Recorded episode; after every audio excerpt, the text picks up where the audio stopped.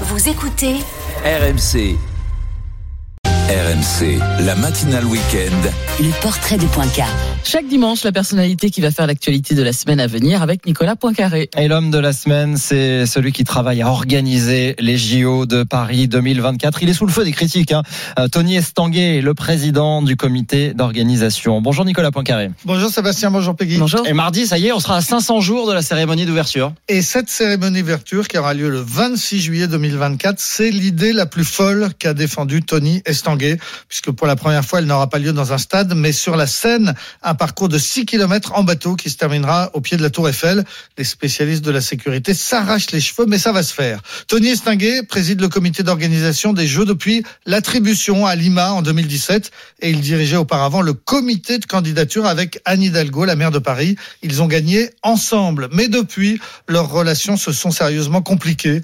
Tony Estanguet a la réputation de se méfier de tous les politiques et de les tenir à distance, y compris parfois en oubliant de les prévenir de décisions importantes. Il doit composer avec la mairie de Paris, mais aussi avec le conseil régional d'Île-de-France de Valérie Pécresse et avec la ministre des Sports Amélie Oudéa Castera. La ministre qui avait d'ailleurs postulé pour rejoindre le comité d'organisation des Jeux. Elle avait été reçue par Tony Estanguet pour un entretien d'embauche, mais sa candidature n'avait pas été retenue.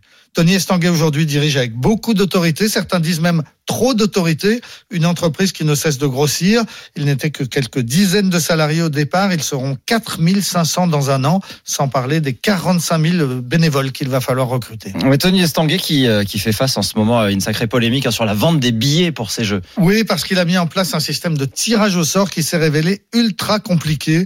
Les heureux élus étant obligés d'acheter des packs avec des places pour trois événements. Il faut avoir fait Polytechnique pour s'y retrouver et les prix sont bien plus élevés qu'espérés. Ils peuvent atteindre 1000 euros pour la finale du 100 mètres ou même 2700 euros pour les meilleures places de la cérémonie d'ouverture qui seront bientôt mises en vente. Tony Estanguet répond qu'il y aura un million de places, un million et demi même de places à, à 24 euros seulement, même si ces billets-là sont surtout réservés aux collectivités locales. En attendant, l'ancien champion de canoë, qui est le seul athlète français à avoir remporté trois médailles d'or sur trois JO différents, eh bien l'ancien athlète entre dans la dernière ligne droite. Il a 500 jours pour réussir son pari, des jeux spectaculaires et populaires, une fête que Paris attendait depuis 1924. À la fête des JO de Paris euh, 2024 dans, dans 500 jours maintenant. Euh, journée spéciale mardi euh, sur RMC pour euh, ce cap des, des 500 jours. RMC qui, je vous le rappelle, sera radio officielle euh, des Jeux de, de Paris 2024. Merci beaucoup. Nicolas Poincaré, le portrait à retrouver euh, en podcast